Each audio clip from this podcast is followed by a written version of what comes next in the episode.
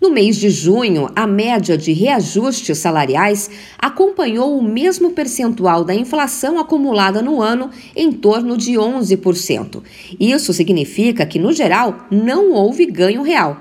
Essas e outras informações sobre negociações coletivas de reajuste salarial estão disponíveis todo mês na internet na plataforma Salariômetro da FIP, Fundação Instituto de Pesquisas Econômicas. A ferramenta pode ajudar na pesquisa de quem está à procura de emprego e quer consultar o salário no mercado de trabalho. De acordo com o coordenador do Salariômetro e também professor da Faculdade de Economia da Universidade de São Paulo, Hélio Zilberstein, o boletim de julho, referente ao mês anterior, aponta que mais de 40% dos acordos trabalhistas conseguiram superar a inflação no reajuste salarial. Essa superação é muito estreita, ela é praticamente um arredondamento do índice, quer dizer, menos de um ponto percentual acima da inflação. Isso significa que 59% não conseguiram ou conseguiram empatar. Quer dizer, está muito difícil para os trabalhadores recuperar a inflação. Por quê? A taxa de inflação está muito alta e a taxa de desocupação também está muito alta. Os trabalhadores não têm poder de barganha para exigir e as empresas não podem ceder aumentos porque elas não estão estão vendendo tanto assim. O professor Hélio Silberstein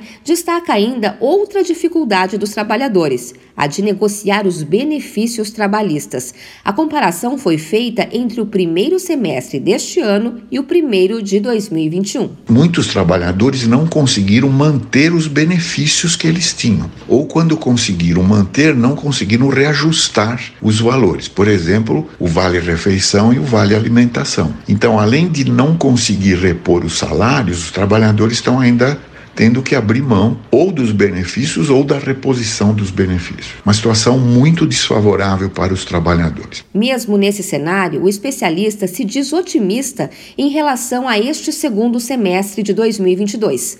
A expectativa é de que a inflação deixe os dois dígitos e encerre o ano em torno dos 7%. E isso pode amenizar a situação dos trabalhadores na hora de negociar os reajustes. Outra informação que o salariômetro traz é que os salários pagos no mês passado foram em média de R$ 1.634, valor 34% acima do salário mínimo. A plataforma na internet pode ser acessada no site salariômetro.fip.org.br.